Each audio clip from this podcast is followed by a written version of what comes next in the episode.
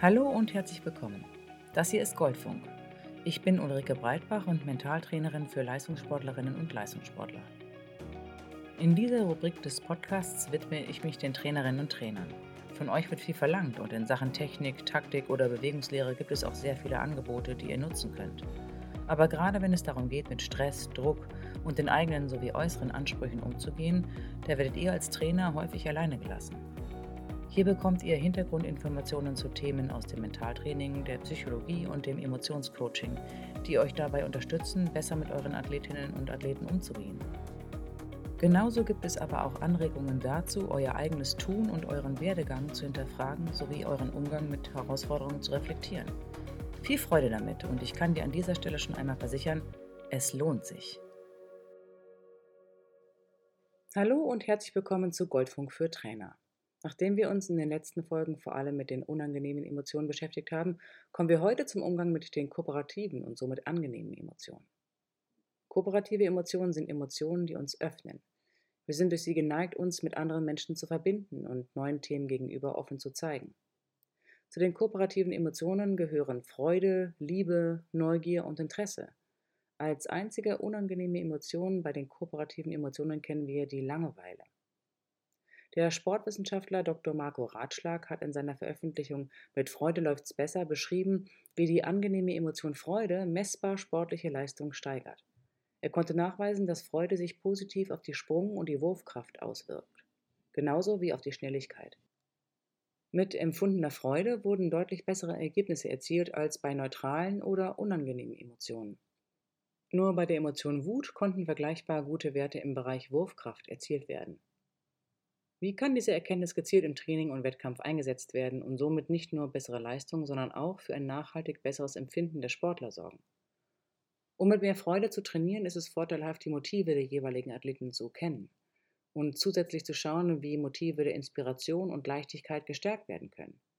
Hilfreich ist ein ernsthaftes Interesse daran zu haben, eine gute Trainings- sowie Wettkampfatmosphäre zu schaffen und darauf zu achten, wann die Athleten und Athletinnen wirklich Spaß haben und Freude empfinden.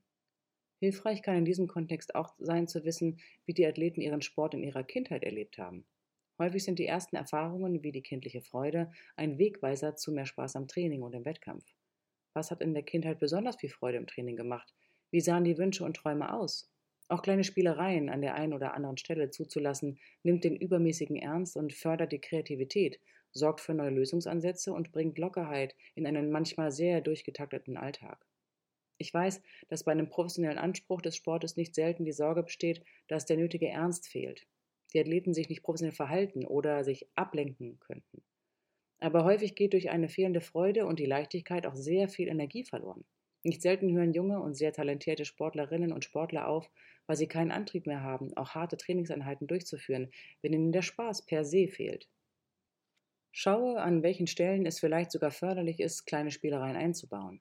Bespreche mit deinen Athleten, welche Einheiten ihnen besonders Spaß machen oder mit was das Training angereichert werden kann, um das Motivationslevel zu heben. Manchmal kommen solche Impulse auch gar nicht aus dem Sport. Nutze die Kreativität deiner Leute und schaue, was es aus anderen Bereichen gibt, was den Sport ergänzen kann. Holger Geschwindner, der legendäre Basketballtrainer und Mentor von Dirk Nowitzki, war für sein unkonventionelles Training bekannt. Er ließ die jungen langen Ballkünstler ins Ruderboot steigen oder Balltraining mit Jazzmusik untermalen. Er beschrieb poetische Szenen, während Nowitzki Körbe schoss und regte ihn an, sich auch außerhalb der Sporthalle für neue Sachen zu öffnen. Was machen deine Athleten noch neben dem Leistungssport? Vielleicht tanzt jemand, der andere singt. Hat jemand die Leidenschaft zum Klettern oder Segeln oder ist ein geborener Stand-up-Comedian? Erlaube dir und den Athleten wirklich Spaß zu haben. Sätze wie erst die Arbeit und dann das Vergnügen sind Glaubenssätze, die uns viel zu lange begleitet haben und das Gefühl gegeben haben, dass Spaß, Arbeit und Erfolg eigentlich nicht zusammengehen können. Und das ist einfach ein Irrglaube. Sei dir gewiss, dass Freude ein absoluter Motivationslieferant ist. Für alle. Auch für dich. Was macht dir Freude und was hast du vielleicht früher vermisst, was du heute anders machen könntest? Ich lade dich hiermit ein, auf die Suche nach Freude, Interesse und Kreativität zu gehen. Vielleicht gehört dazu auch ein bisschen Mut. Ich erinnere mich, dass ich in meiner Jugend einen sehr guten Trainer hatte, der mit uns kleine Turneinheiten gemacht hat. Immer wieder. Purzelbäume, Räder schlagen, Handstandüberschlag und vieles mehr. Wir sind von außen viel belächelt worden, aber wir hatten Spaß ohne Ende. Als wir als kleiner Pupsverein bei den hessischen Jugendmeisterschaften in der Leichtathletik mit einem kleinen Team am Ende mit mehr Medaillen nach Hause fuhren, als die großen renommierten Vereine, die busseweise mit Athleten anrückten, da hat keiner mehr gelacht, sondern große Augen gemacht. Das nur als kleine Anekdote. Ganz nach dem Motto, ein bisschen mehr Ernst hätte rettet hätte und sehr gut. Und jetzt zum Abschluss noch ein bisschen Goethe. Was immer du tun kannst oder träumst es tun zu können, fang damit an. Mut hat Genie, Kraft und Zauber in sich. In diesem Sinne freue ich mich auf das nächste Mal mit dir.